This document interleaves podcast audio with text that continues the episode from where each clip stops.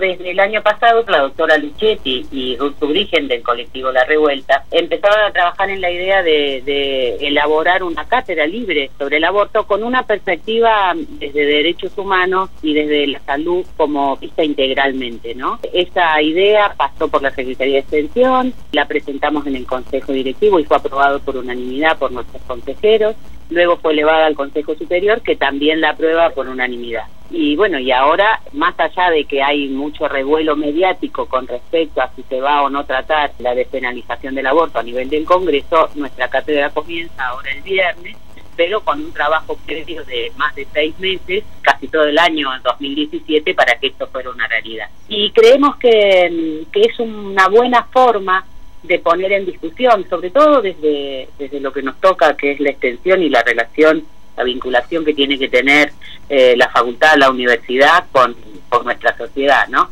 Por eso es una cátedra libre, abierta a todo aquel que quiera participar, tiene que obviamente algunos requisitos para tener un poco de orden, como fue esto de la preinscripción, que superó ampliamente lo que nosotros teníamos propuesto, ¿no? Hay más de 400 inscritos y vamos a ver cómo se arreglan las que conducen y organizan estos estos encuentros para que puedan ser lo más productivo posible, ¿no?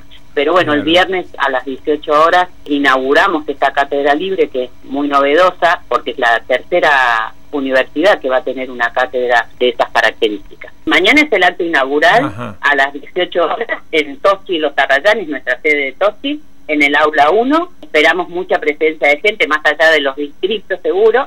Y después cada 15 días vamos a tener un taller con diferentes tratamientos, ¿no? Y estamos con respecto traten en estos encuentros.